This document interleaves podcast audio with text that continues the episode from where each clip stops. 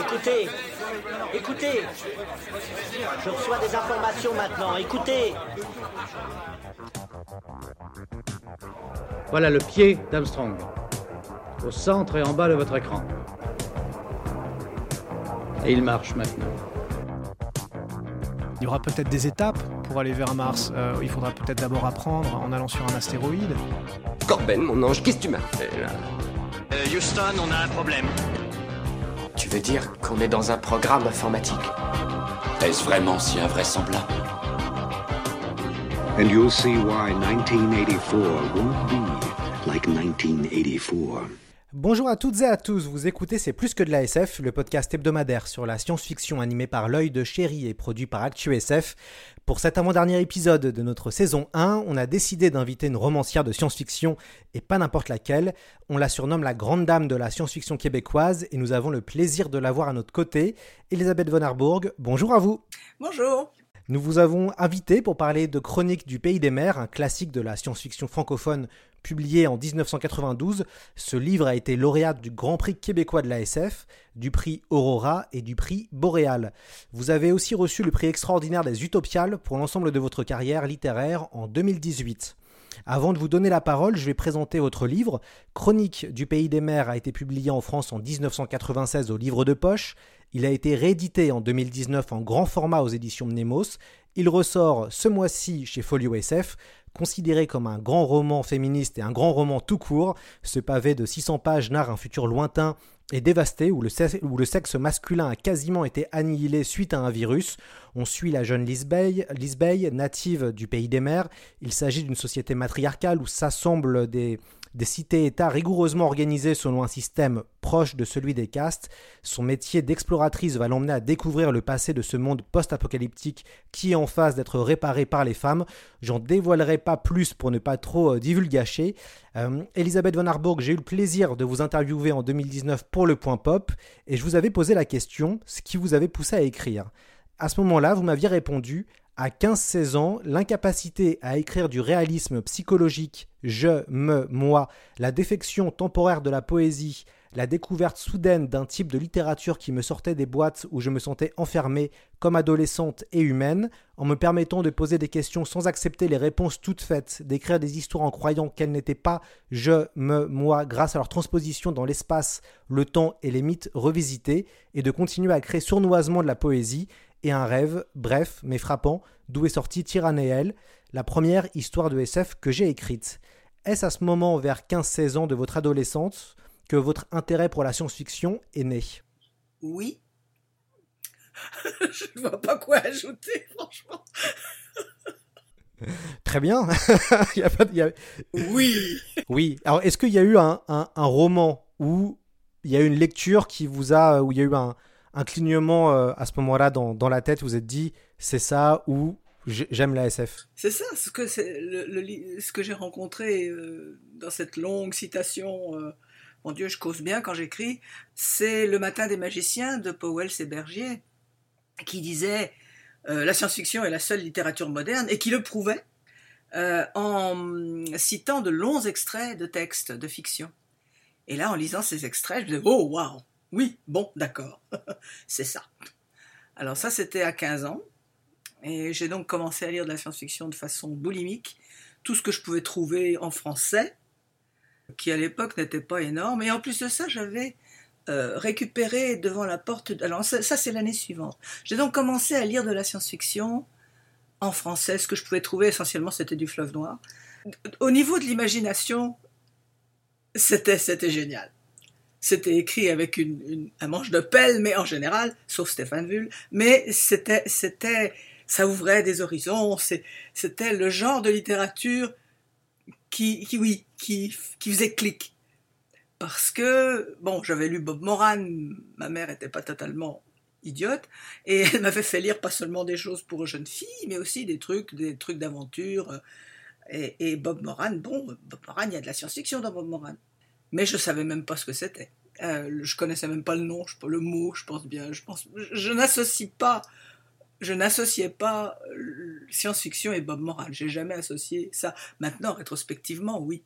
Mais à l'époque, non. En tout cas, quand j'ai eu lu, Le Matin des Magiciens, lu et relu et souligné, et il faut voir l'état dans lequel est mon exemplaire, euh, au livre de poche, euh, une fois que j'ai lu ça, j'ai donc lu de la science-fiction en français, et l'année suivante, devant mon lycée, j'étais en philo, il y avait quelqu'un qui vendait euh, toute sa collection, toute sa collection de fiction et galaxies.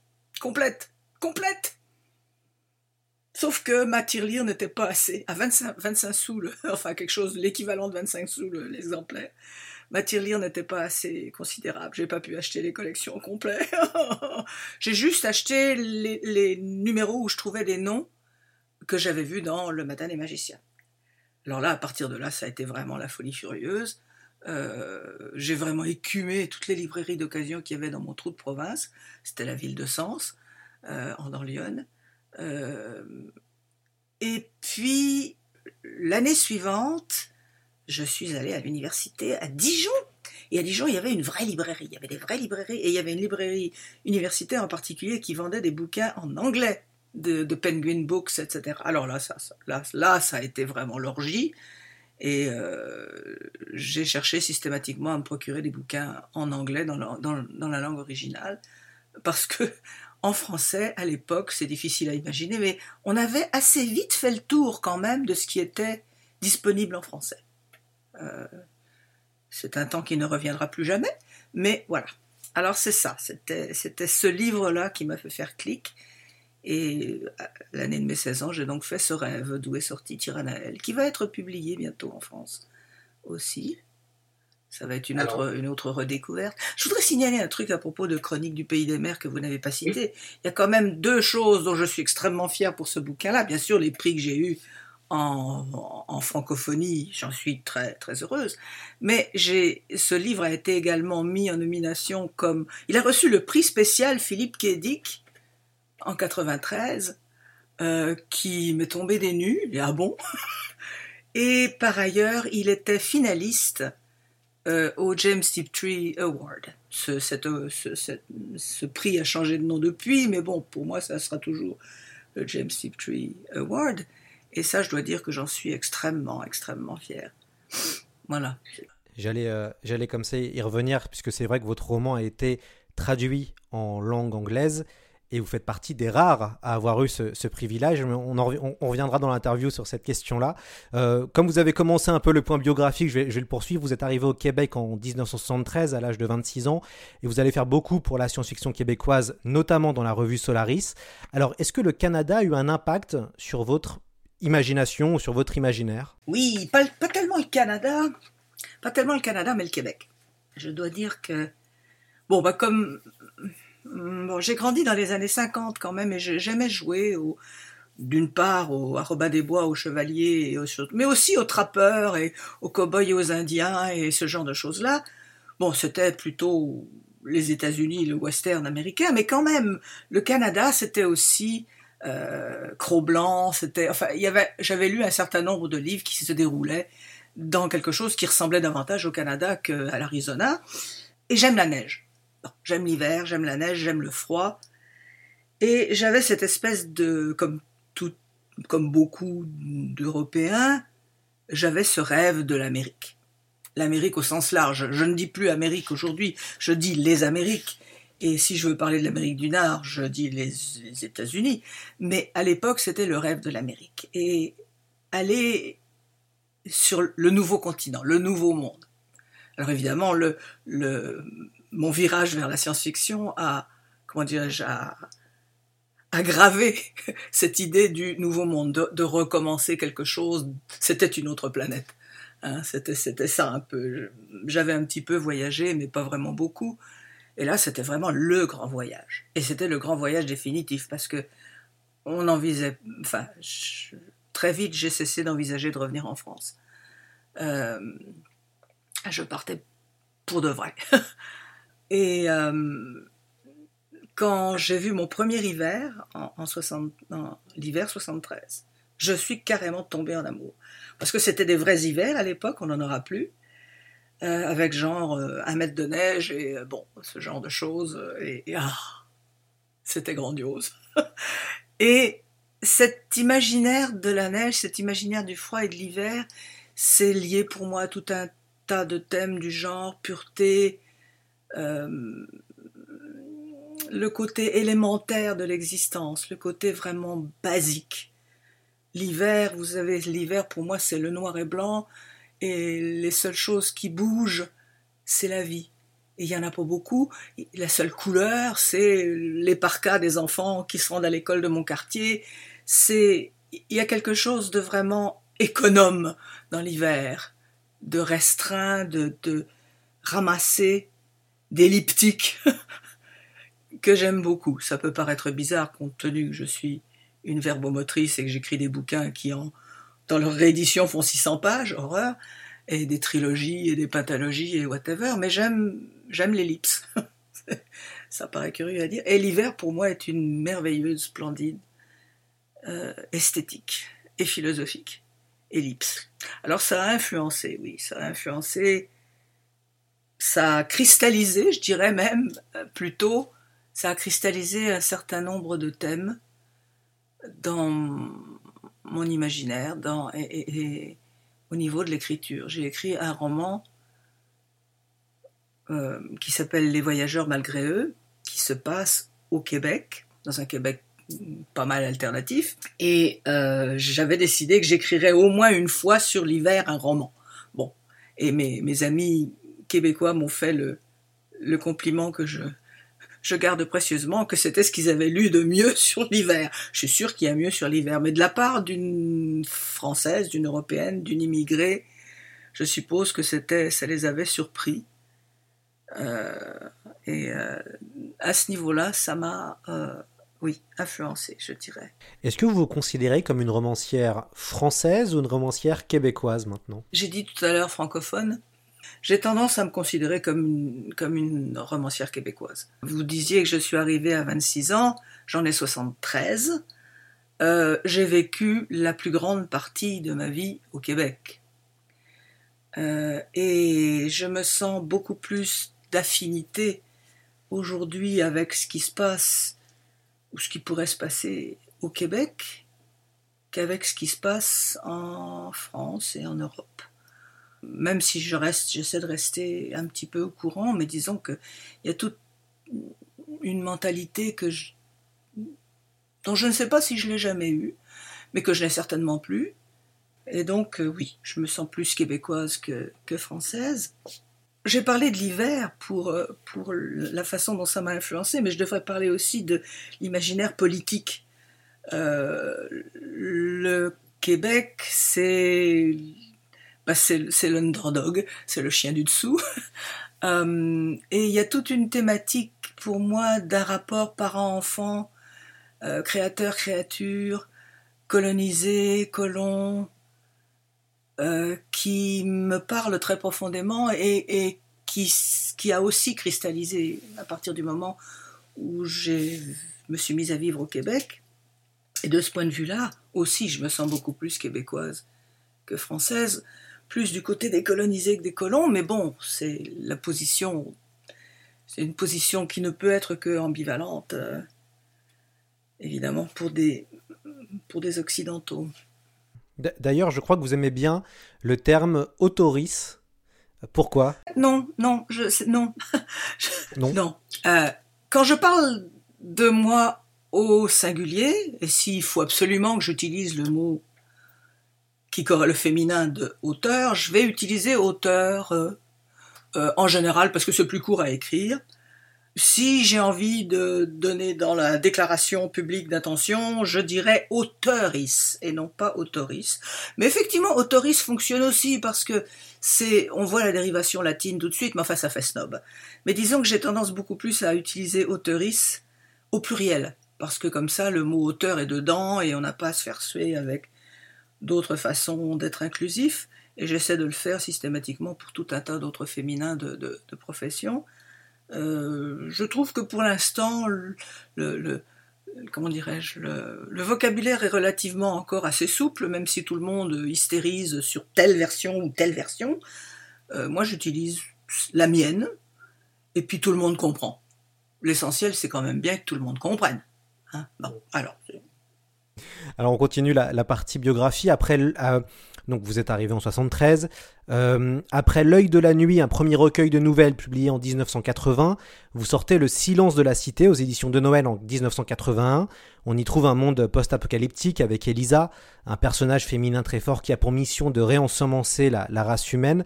Comment est né ce roman et ce fameux univers puisque Le silence de la cité se passe quelques siècles avant Chronique du pays des mers? Euh, C'était pas censé être un roman, c'était censé être une nouvelle. Et c'était une nouvelle. Vous savez, le, thème des clones qu'on qu'on fabrique pour avoir des organes de rechange, c'était ça. C'était un clone fabriqué pour avoir des organes de rechange. Parce que pour le roman que j'étais en train d'écrire, et qui deviendrait, 30 années plus tard, Chronique du Pays du Nerf, euh, j'avais besoin de certaines scènes. Et je, je me rendais compte que j'arrivais pas à les écrire. Je dis bon, ben, puisqu'il y avait des gens qui me demandaient des nouvelles tout le temps et j'avais jamais de nouvelles dans mes tiroirs. Je n'ai jamais de nouvelles dans mes tiroirs. J'ai des projets, mais j'ai pas des nouvelles écrites. Alors je me dis tiens, je vais en écrire une et euh, dans cette nouvelle il y aura ces petits bouts là et je pourrais les récupérer. Malheureusement, au bout d'une semaine, j'avais 100 pages. Au bout de deux semaines, j'en avais 250. Je me suis dit, ok, non, j'exagère un peu. Au bout de trois semaines, j'en avais 250. Je me suis dit, ok, je me suis fait avoir, c'est un roman. Et je ne lui ai jamais pardonné à ce roman d'être venu comme ça parce que, à l'époque, j'étais très contrôleuse. J'étais très, je suis l'auteur au masculin. Je suis l'auteur, je suis Dieu, je suis au contrôle de ce que je fais. Non, non. Et là, ça me l'a prouvé en long, en large et en travers. Et, euh, et ce roman s'est écrit pratiquement tout seul. Ça non plus, j'aime pas. Enfin, j'aimais pas. Euh, maintenant, je me rends compte que écrire, c'est un mélange d'abandon et de contrôle, mais à l'époque, c'était mais, mais qu'est-ce qui se passe? Mais enfin, j'ai jamais voulu ça. Alors une fois qu'il a été écrit, bah oui, il était, c'était un roman et euh, il est venu comme ça. C'était, il n'est pas venu pour lui-même, il était venu pour autre chose, qui était chronique du, les premières versions de Chronique du Pays des puisque j'en ai écrit euh, deux versions avant. Voilà, l'histoire du silence de la cité. Alors ce livre a été couronné du, Grand Prix de l'Imaginaire en 1982, ainsi que le prix Aîné euh, euh, en même, la même année. Euh, C'était quoi l'ambiance de la science-fiction française dans les années 80, ce fameux euh, milieu, ce fameux fandom qui était peut-être pas encore, on n'appelait pas encore ça fandom, mais il y avait au, moins un milieu. C'était comment euh, la SF française dans les années 80 Mais je n'en sais absolument rien. Je n'en faisais pas partie. J'étais cette espèce d'ovni là. euh, et, non, je ne sais pas comment était la science-fiction française des années 80. Je n'étais pas tout à fait une inconnue, un ovni. J'avais commencé à venir dans des, dans des conventions de science-fiction. Il y avait, je pense, Limoges, Angoulême, je ne sais plus dans quel ordre. Euh, et j'avais fait connaissance d'un certain nombre de gens. Je connaissais déjà, j'avais connu par ailleurs Pierre Versin, qui avait lu la première version, enfin plutôt la dernière version, la quatrième de Tyrannael, et qui m'avait dit continue, tu as encore beaucoup d'histoires à, raconter, ce qui a été l'encouragement. Vous savez, il y a des gens qui vous permettent d'écrire, ça en a été un. Donc je connaissais un certain nombre de personnes. Là, j'ai fait la connaissance, par exemple, d'Elisabeth Gilles, qui a publié par la suite Le silence de la cité, et qui m'a découragé, merci à elle, d'insister sur les premières versions de chroniques. Euh, et j'avais donc j'ai fait connaissance de quelques personnes comme ça, euh, mais je ne faisais pas partie du fandom je n'ai jamais fait partie du fandom. Le seul fandom euh, dont j'ai fait partie, c'est celui de la science-fiction québécoise. Dont je fais partie, c'est celui de la science-fiction québécoise. Alors il faudra attendre plus de dix ans pour votre second roman. Euh, vous allez publier des nouvelles, vous écrivez un essai, une histoire pour la jeunesse, vous continuez vos traductions. Pour ceux qui ne le savent pas, vous avez traduit euh, Tanit Lee, Marion Zimmer Bradley, Guy Gabriel Kay. Bref, il, se passe une dizaine d'années avant Chronique du Pays des Mers. Est-ce que vous pouvez nous raconter un peu la, la genèse euh, de ce roman et cet état d'esprit pendant l'écriture du texte? La temporalité que vous évoquez me, me, semble bizarre. Moi, il me semble qu'il y a beaucoup plus longtemps. J'ai commencé la première version en 78 et c'est paru en 93. Donc c'est plus de 10 ans, c'est 15 ans. Oui, mais je parlais de la sortie de. J'avais en tête le silence de la cité. Euh, le, ah d'accord, le... ok, ouais. par rapport au silence de la cité, oui, d'accord. Euh, mon état d'esprit. il était très particulier parce que m'était tombé du ciel un contrat de trois romans avec Bantam Books. Ça, ça a été un ovni pour moi. J'ai jamais compris exactement. Je me suis ramassé à un moment donné. Bon, Historique de la chose. Le silence de la cité avait été traduit en anglais et publié au Canada. Euh, ce qui m'a permis de rencontrer mon excellente traductrice Jane Brierley, qui a traduit beaucoup de mes nouvelles, qui a traduit aussi Chronique. Et qui a traduit Les Voyageurs malgré eux. Euh, et alors là, tout d'un coup, euh, mon éditeur canadien me dit que j'ai un contrat de trois romans avec Bantam Books, Le silence de la cité et deux autres romans. Et il me dit, bah, t'as bien deux autres romans hein. Non, j'en avais pas, mais j'ai tout de suite pensé à Chronique. J'ai dit oui, ok. Puis le troisième a été euh, Les Voyageurs malgré eux. Et je n'ai jamais compris comment je me suis ramassé avec ce contrat. Ça devait faire partie d'un package deal. Vous savez, vous, je vous prends tel auteur, mais d'accord, mais vous, à la condition que vous donniez un contrat à cet autre auteur. Machination dont je n'ai jamais été tenu au courant, mais je me suis ramassé avec la l'agente de William Gibson, Martha Millard, euh, qui ne comprenait absolument pas les problèmes que pouvait avoir une écrivaine francophone en Nord-Amérique, tous les problèmes de traduction, les, les, délais, ce genre de choses. Ce qui fait que Chronique a été écrit en même temps que c'était traduit. Et je ne vous dis pas, la pauvre traductrice, Jane est une excellente traductrice parce qu'elle travaille lentement, elle a failli devenir folle.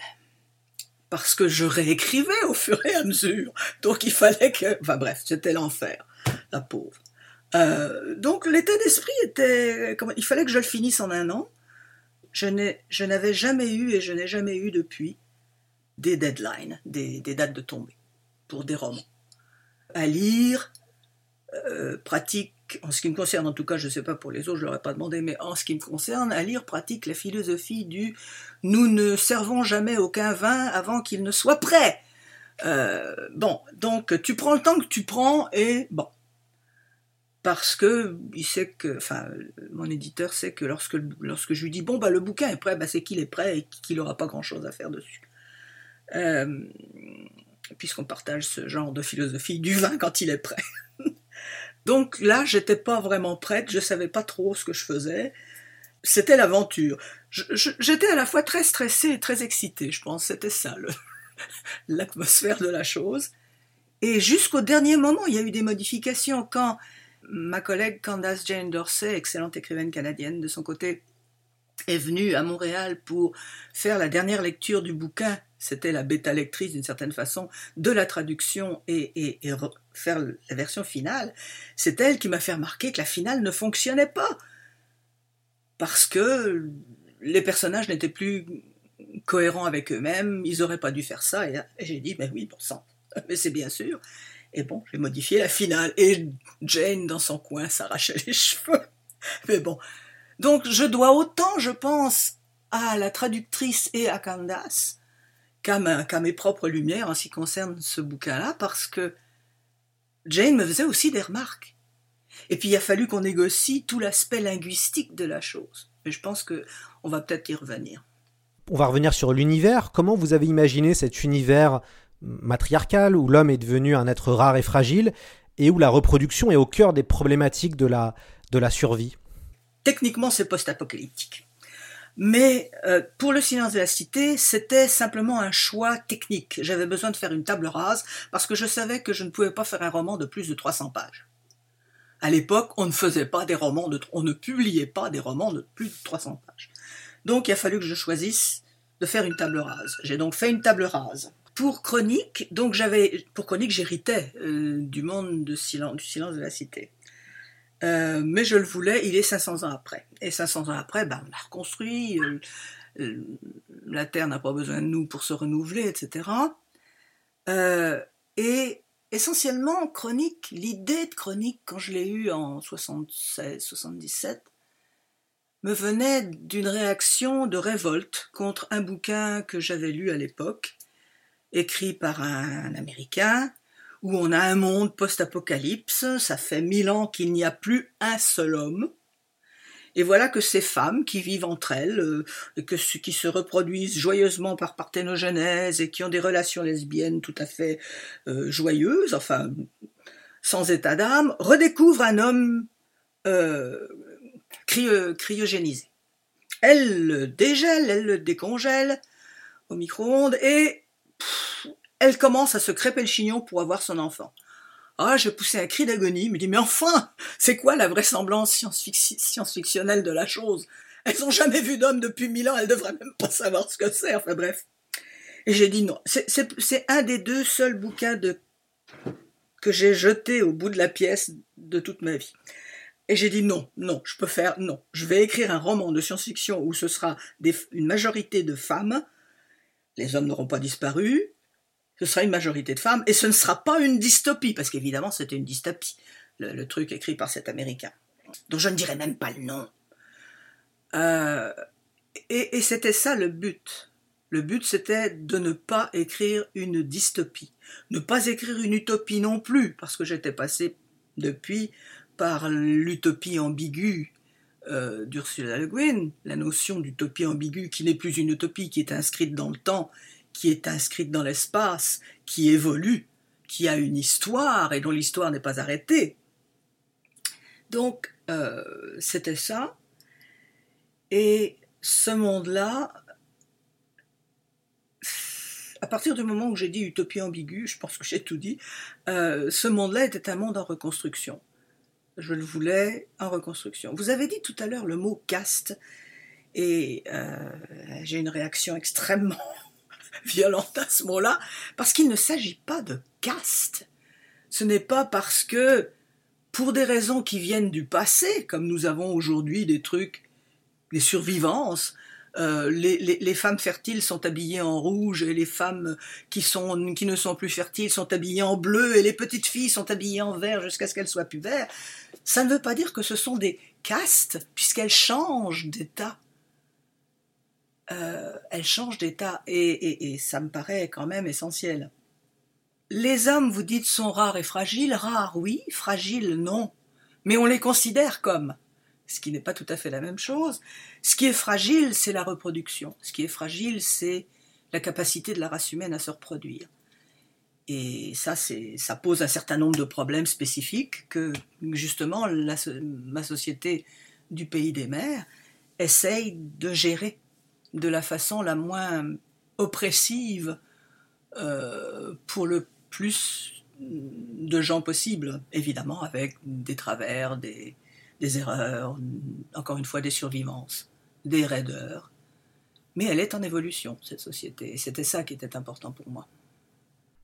Et puis il y a aussi, c'est ça qui a, moi, ce que j'ai trouvé très intéressant, c'est qu'il y a aussi un espèce de, de long récit de vie, on va dire initiatique, entrecoupé de journaux euh, intimes narrant les avancées de Lisbeth, votre, votre héroïne. Alors du coup c'est très intéressant parce que ça titille le côté un peu euh, enquête, un peu exploratrice euh, de Lisbeth. On en tant que lecteur on a envie d'ailleurs d'en savoir plus au fur et à mesure qu'on avance dans la lecture. Enfin moi en tout cas j'avais envie de savoir mais qu'est-ce qui s'est passé, comment cet univers est dévoilé au fur et à mesure?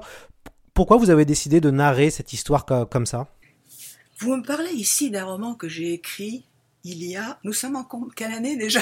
Ah oui, l'année qui ne finit pas, 2020. Euh, euh, nous sommes en 2020 2021 à peu près, et j'ai commencé cette histoire, j'ai commencé à écrire Chronique Chronique, le, roman définitif, donc en 92. Vous me demandez de me rappeler des trucs qui datent de num, année, 20 ans, genre, non pas 20 ans, je ne sais pas compter. Mais ça fait un moment quand même. Hein. Euh, comment m'est venue l'idée? Je sais-tu, moi Il faudrait que je retrouve mes notes. J'ai des notes, évidemment, puisque je prends des notes de façon euh, intensive et extensive. Euh, à un moment donné, je suppose que... Ah oui, non, ça y est. Oui, oui bah, une des raisons, c'était qu'il me fallait plusieurs points de vue. Parce que je commençais à à explorer le point de vue multiple. C'est une question technique. Jusqu'à présent, jusqu'alors, j'étais dans le point de vue aligné sur un personnage. Que ce soit le silence de la cité, mais dans le silence de la cité, je triche parce qu'il y a des écrans. Et bon. Donc c'était. Le silence de la cité, mon approche triche, c'était je vais le faire comme un scénario, je vais le faire comme un film parce que ça me permettra de faire des, des raccourcis, des, ellipses, justement, euh, le côté un petit peu clip. Comme ça, je pourrais ne pas faire 600 pages. Bon. Euh, je n'avais pas ce, je n'avais plus ce problème avec chronique. Je savais que je pouvais le faire plus long déjà. Bon, mais quand même, euh, pour ce qui est de la gestion des informations, je m'étais rendu compte en écrivant au point de vue aligné sur un seul personnage qu'au niveau de la gestion des informations en science-fiction, en particulier, ça pose des sérieux problèmes techniques. Euh, il y a des choses que le personnage ne peut pas et ne doit pas savoir pour qu'il y ait une tension dans l'histoire, pour qu'il y ait du suspense, et pour tout ce genre de choses. Donc, le point de vue multiple est beaucoup plus intéressant de ce point de vue-là, parce qu'il y a des gens qui savent quelque chose, la personne A sait quelque chose que la personne B ne sait pas, et inversement, et on peut jouer en mettant en regard ces différents points de vue. Et vous disiez que j'ai traduit Guy Gabriel Kay, oui, effectivement, et Guy Gabriel Kay est un maître du point de vue multiple. Et j'ai appris ça avec lui. Merci Guy. Euh, et, là, je me suis dit, ok. Mais j'étais pas encore vraiment convaincu. J'étais pas, j'osais pas encore tout à fait. J'étais pas encore tout à fait euh, capable de maîtriser la chose. Et disons que l'étape suivante, après le point de vue aligné via des écrans comme dans dans, le silence, c'était justement d'avoir recours à ce qu'on appelle techniquement des agents passifs. Des lettres, des enregistrements. Alors mes agents passifs du silence de la cité, c'était des écrans. Là, techniquement parlant, ça ne pouvait plus être des écrans ou pas vraiment, sauf quand on découvre des cités souterraines, mais là, c'était des lettres. Et c'est ce qui m'a donné le titre du bouquin, Chronique, parce qu'une chronique, souvent, on donne des documents, et etc. Et là, il y a des documents. Tout, à l'heure, vous avez parlé de... Euh, je reviens sur l'utopie. Et c'est vrai que cette, euh, cette idée d'utopie contrariée en fait. Et c'est intéressant parce que moi j'avais quand j'ai commencé à lire le, quand j'ai lu le livre, euh, donc vous, vous racontez quand même, on découvre qu'il y a eu pas mal de, choses dans cet univers. Hein. Il y a eu un, euh, il y a eu le chaos, il y a eu l'ère des harems, il y a eu où les hommes dominaient. Il y a une reprise en main avec des femmes dans l'ère des ruches. Euh, et on a la sensation d'être dans une dystopie soft, mais en discutant avec vous, c'est vrai que je me dis mais en fait non, c'est une utopie contrariée. Ce n'est pas une utopie, mais en même temps c'est une société meilleure. C'est une société qui a des aspects positifs par rapport à la nôtre. Et puis d'autres qui sont euh, qui, nous, paraissent difficiles à, envisager ou pénibles. Je n'aimerais pas vivre au pays des mers, sauf à partir du moment où je deviens une bleue. Euh, parce que il y a des contraintes sociales euh, évidentes que ces femmes acceptent plus ou moins bien selon les personnes, et les hommes aussi d'ailleurs, plus les hommes que les femmes d'une certaine façon. Euh, mais il me semble que, compte tenu des prémices que j'avais choisies, c'était logique, c'était cohérent, c'était rationnel, c'était une extrapolation qui, c'est une extrapolation qui se tient. Compte tenu de la rareté des ressources énergétiques et des ressources euh, en, matériaux, compte tenu de la fragilité de la reproduction humaine.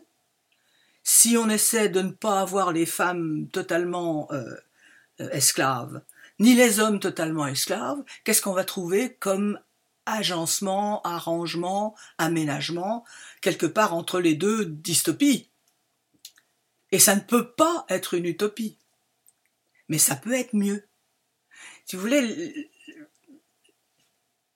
les utopies, je, n'envisage pas les utopies sans, sans dystopie. Pour, moi, l'utopie n'existe pas. Ce sont toujours des utopo-dystopies ou des dystopo-utopies. C'est-à-dire que euh, euh, chaque utopie contient en germe sa dystopie, bon, on le sait, et inversement.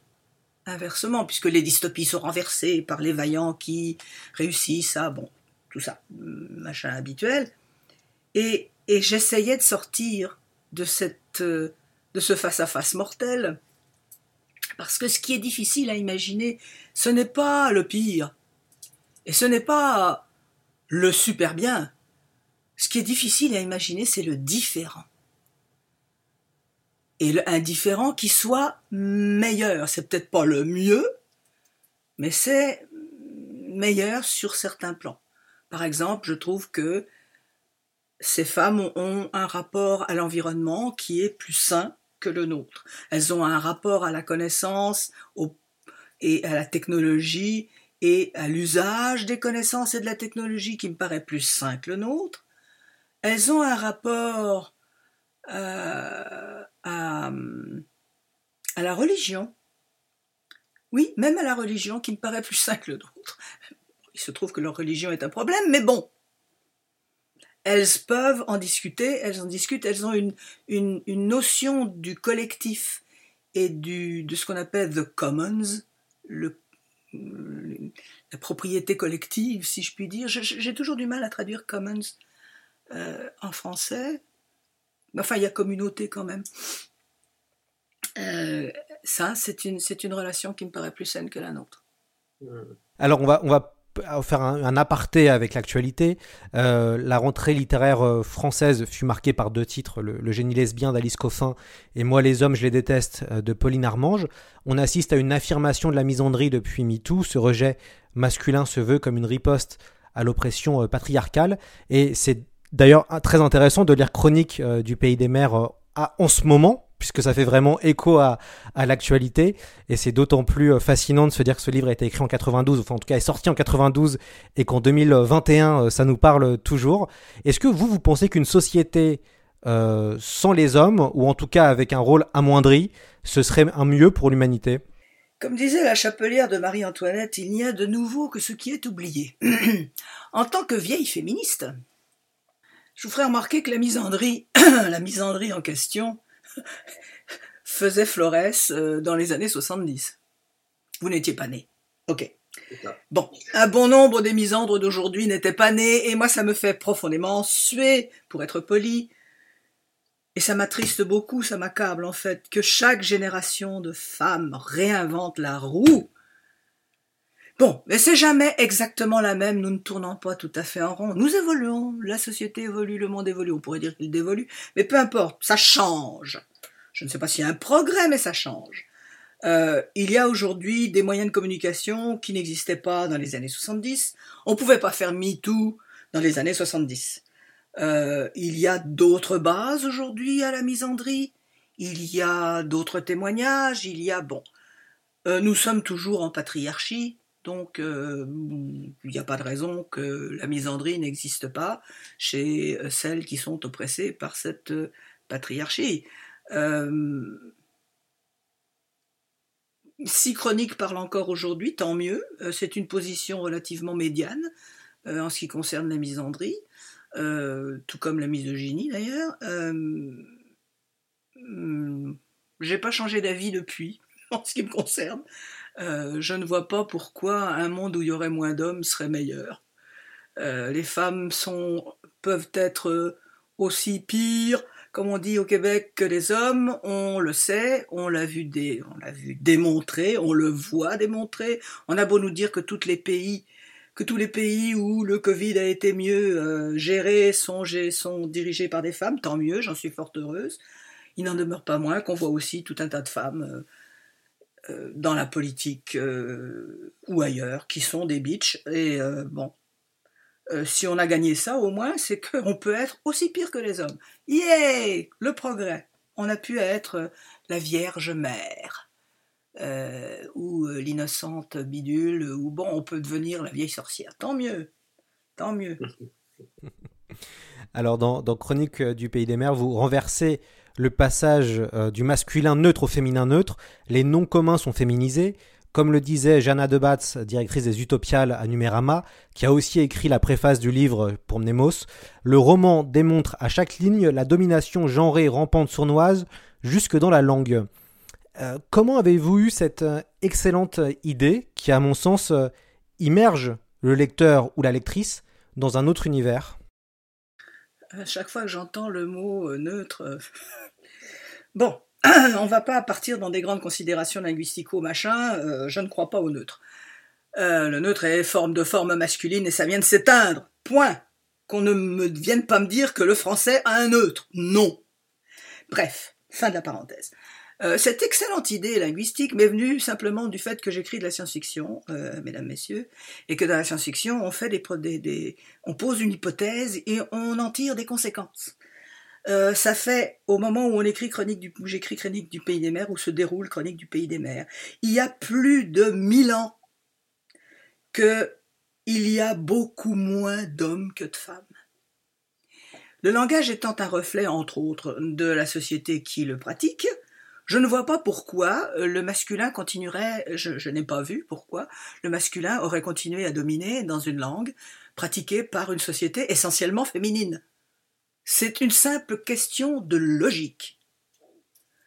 C'était même pas une question d'intention politique, euh, brûlage de soutien-gorge et compagnie. Non, c'était juste d'abord rationnel de dire ok, non, non. Dans une société essentiellement féminine, il n'y a pas un masculin qui domine. Point. Évidemment, je ne vais pas séparer la chose de son intention euh, pédagogique, mais c'était pas ça. C'était, ça faisait partie de la construction du monde. Ça faisait partie du, justement, de ce que vous appelez l'immersion euh, des lectrices. Pour que les lectrices soient immergées, il fallait que elles aient, ou aient, pour être totalement inclusif, euh, aient euh, une façon de dire ce monde qui corresponde à la société de ce monde et à la vision du monde qu'en ont euh, les personnes qui l'habitent. C'était juste ça. Et alors ça a posé des problèmes de traduction euh, joyeux. Quelques dizaines d'années après la sortie du livre, on assiste à des débats sur l'écriture inclusive. Vous, qu'est-ce que vous en pensez personnellement? Bah, Comme je disais tout à l'heure, je pense que c'est pour l'instant encore assez souple.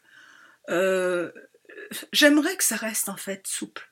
J'aimerais que ni les unes ni les autres, quand je dis les unes et les autres, le masculin est inclus dans le féminin, euh, que ni les unes ni les autres n'essayent aussi vocifèrement d'imposer leur vision du truc et qu'on puisse dire finalement qu'on puisse parler l'inclusion comme on en a envie à partir du moment où on inclut. C'est peut-être un petit peu wishy-washy, euh, un petit peu... Mais bon, non, moi j'aime pas les boîtes. Et, la boîte de, l'inclusif, si l'inclusif devient une boîte, vous, percevez quand même la contradiction là. Hein Donc euh, non, je préférerais pas. Je préférerais que ça reste. Euh...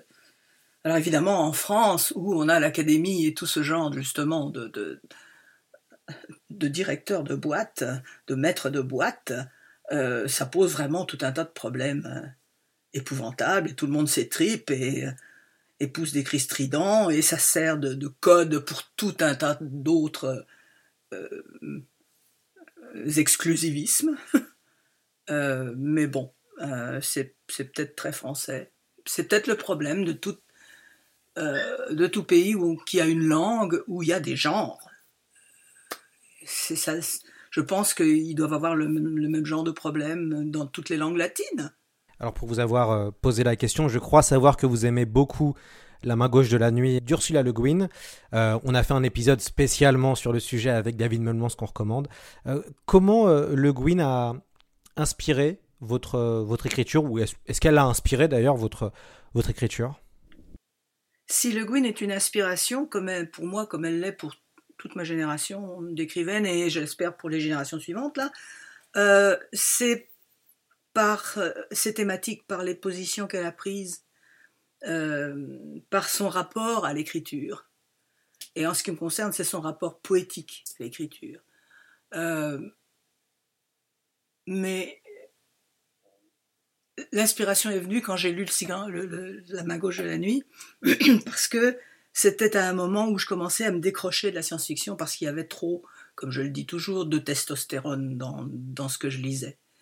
Et, et tout d'un coup, c'était, je n'avais jamais vu cette thématique-là, euh, le, féminin, le masculin, les genres euh, et, tout ça. J'étais féministe, je commençais à être féministe. Euh, c'était juste après 68 ce bouquin qui est paru en, en français, puisque je l'ai lu en français d'abord. Et je commençais à devenir féministe. J'avais jamais été particulièrement non féministe, mais la question s'était jamais posée. J'ai été élevée pour étudier, j'ai été élevée par une mère qui me disait euh, va lire euh, quand je lui proposais de l'aider à faire la vaisselle. Donc déjà, et ma mère était pharmacienne.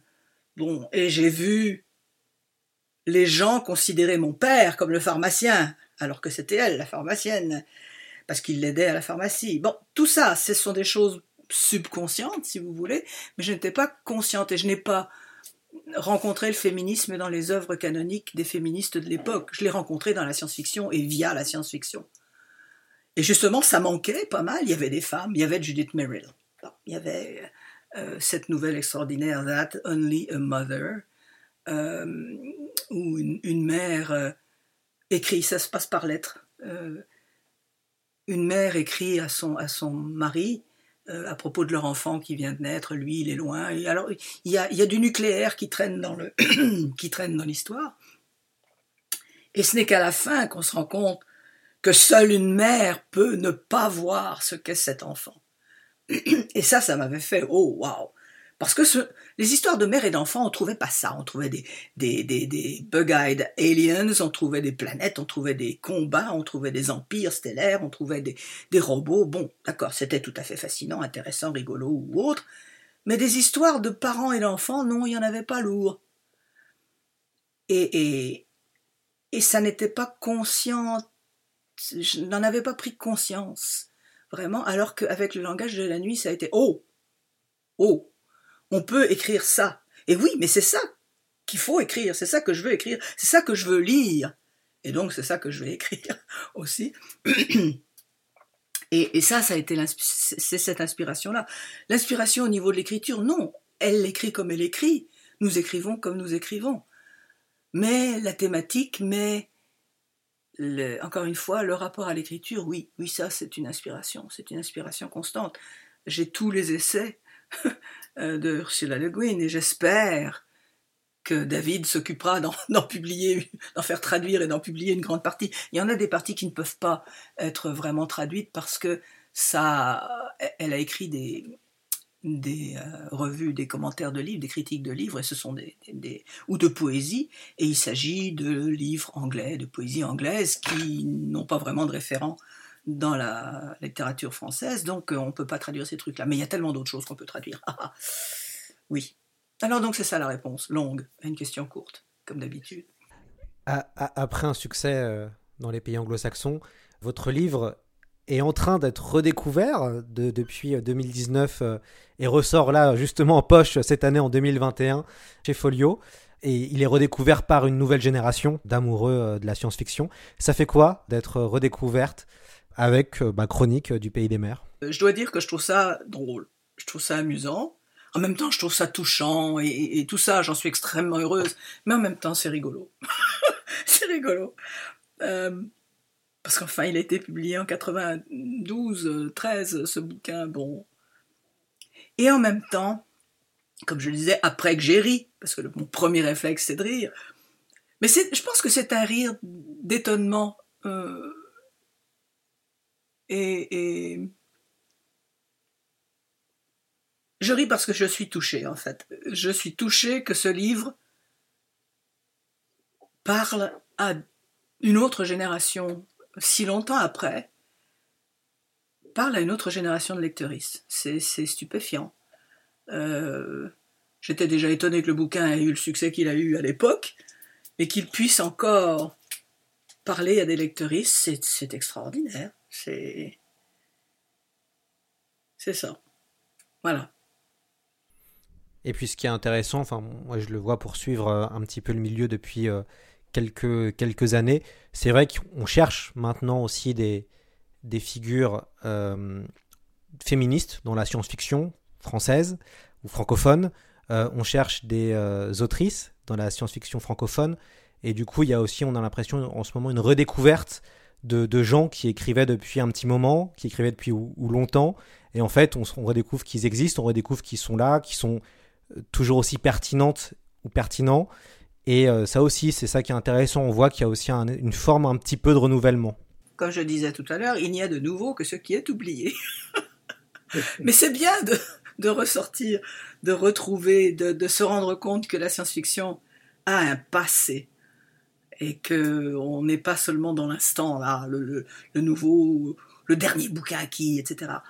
euh, la science-fiction est une œuvre collective et, c'est, et c'est, ça, me, ça me dérange beaucoup quand je constate que les nouvelles générations, ouh, je me sens tout d'un coup très rhumatisée, euh, que les nouvelles générations euh, ignorent les œuvres passées, ignorent le passé collectif de la science-fiction et, et, trouvent géniaux des bouquins qui sont des ressassements.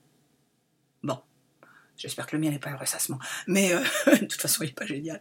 Mais c'est ça, c'est le, ce, principe que on oublie au fur et à mesure. Ça fonctionne pour le féminisme, bon d'accord, ça, fonctionne pour tout dans, dans, la mémoire humaine, mais dans un, genre comme la science-fiction ou la fantasy, dans les genres qui ont une histoire et qui se construisent surtout collectivement, parce qu'enfin la littérature dite générale, ok, elle aussi, elle a une évolution, elle a une histoire, elle a des tranches euh, d'histoire littéraire, mais euh, on peut écrire un roman ex excellent de littérature générale sans jamais avoir lu les grands classiques, qui, quoi, dont. Alors que dans la science-fiction, ne serait-ce que par euh, conscience professionnelle, on devrait, on devrait connaître au moins les classiques pour pouvoir écrire du nouveau, justement, ou pour réussir une dérive, pour réussir une variante. Euh, savoir ce que d'autres ont écrit. C'est pas seulement au niveau du vocabulaire qu'on réutilise, c'est pas seulement euh, cyberpunk ou euh, cyberespace ou bien l'encible de Le Guin. C'est pas seulement ça, c'est savoir que dans les années 50, il y a quelqu'un qui s'appelle Stanley Weinbaum qui a écrit une des premières histoires où on voyait un alien qui était totalement différent de ce qu'on avait trouvé jusque-là qui est un, un alien complètement frappé. C'est une histoire presque surréaliste, mais quand on l'a lu, on se dit ok, on peut plus faire ça. Voyons ce qu'on peut faire d'autre. Hein et, il me semble que c'est important de, connaître le passé d'un genre qui se construit aussi collectivement que la science-fiction. Nous avons, dans la science-fiction, nous avons une espèce de consensus sur l'état du monde. On peut plus écrire un roman aujourd'hui, on ne devrait plus aujourd'hui pouvoir écrire un roman qui ne tient pas compte, par exemple, des changements climatiques. Tous les romans où on ne tiendra plus, on ne tiendra pas compte des pandémies, euh, euh, on ne devrait plus pouvoir en écrire. Et alors on va redécouvrir, bien sûr, des romans d'il y a 10, 15, 20, 30 ou 50 ans où il y a des pandémies. Ah mon Dieu, ils avaient déjà pensé à ça. Ben oui, genre parce que la science-fiction est quand même un genre d'imagination rationnelle. Merveilleux oxymoron. Alors, pour vous avoir posé la question, j'ai cru comprendre que vous voyez le futur comme étant un peu catastrophique, avec un, et je vous cite, un étirement de catastrophes naturelles, des millions de morts, et nos descendants qui nous maudiront. Euh, quand je vous avais posé ensuite la question de vos rêves, vous m'aviez répondu 1. Mourir avant que les catastrophes ne frappent vraiment. 2. Qu'un miracle se produise. Est-ce que en 2021, vous êtes toujours aussi optimiste? Euh... Non. euh, je suis toujours aussi pessimiste. Euh, mais je ne sais pas si c'est du pessimisme, c'est juste, il me semble, évidemment, il me semble évidemment qu'il s'agit de lucidité. Euh, J'essaie de voir les deux. Il est toujours possible qu'on ait un sursaut, qu'il y ait des sursauts. Il y a tout un tas de sursauts. On n'en parle pas parce que la catastrophe euh, vend mieux. Il y a tout un tas de possibilités d'initiatives collectives, communautaires et ou, ou individuelles.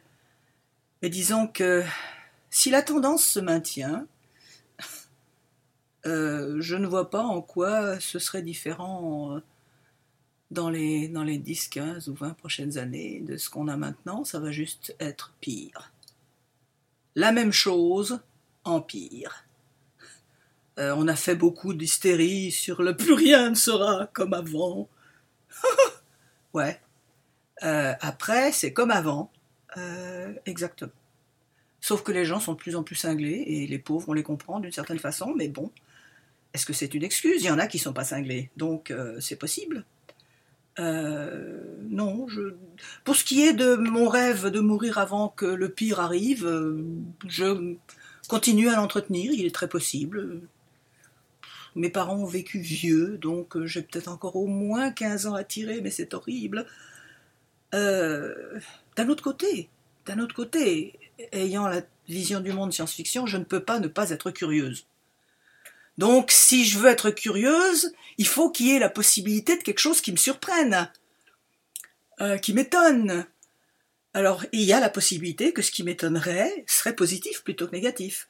Je m'accroche à cette mince lisière argentée de ce nuage extrêmement noir. Ce sera le, mot de la fin. Merci beaucoup Elisabeth Van Arburg d'être venue dans C'est plus que de la SF et d'avoir accepté de communiquer à distance avec des fuseaux horaires un petit peu euh, différents. Évidemment, on recommande à nos auditeurs de se précipiter pour découvrir Chronique du Pays des Mers. Il vient de ressortir en format poche chez Folio et pour les amateurs de grand format, il y a aussi le grand format euh, chez Mnemos. Et pour les collectionneurs, il existe aussi le poche au livre de poche. Il faut encore, euh, encore faut-il trouver cette version qui date de 1996. On espère vous retrouver, Elisabeth von Alborg, pour un prochain épisode sur un autre de vos romans, puisque ce qui est très agréable, c'est qu'on voit que vous êtes en ce moment redécouverte, et on espère retrouver d'autres romans, euh, et, pourquoi pas, et pourquoi pas le, premier que vous avez écrit en, en 1982. Euh, j'espère qu'il sera euh, réédité, Le silence de la cité. D'ailleurs, est-ce que c'est en cours? Est-ce qu'il y, a un projet de rééditer Le silence de la cité? Je crois que oui. Je crois que oui. Voilà. Super. Merci beaucoup et puis euh, à très bientôt dans C'est plus que de la SF. C'est moi qui vous remercie.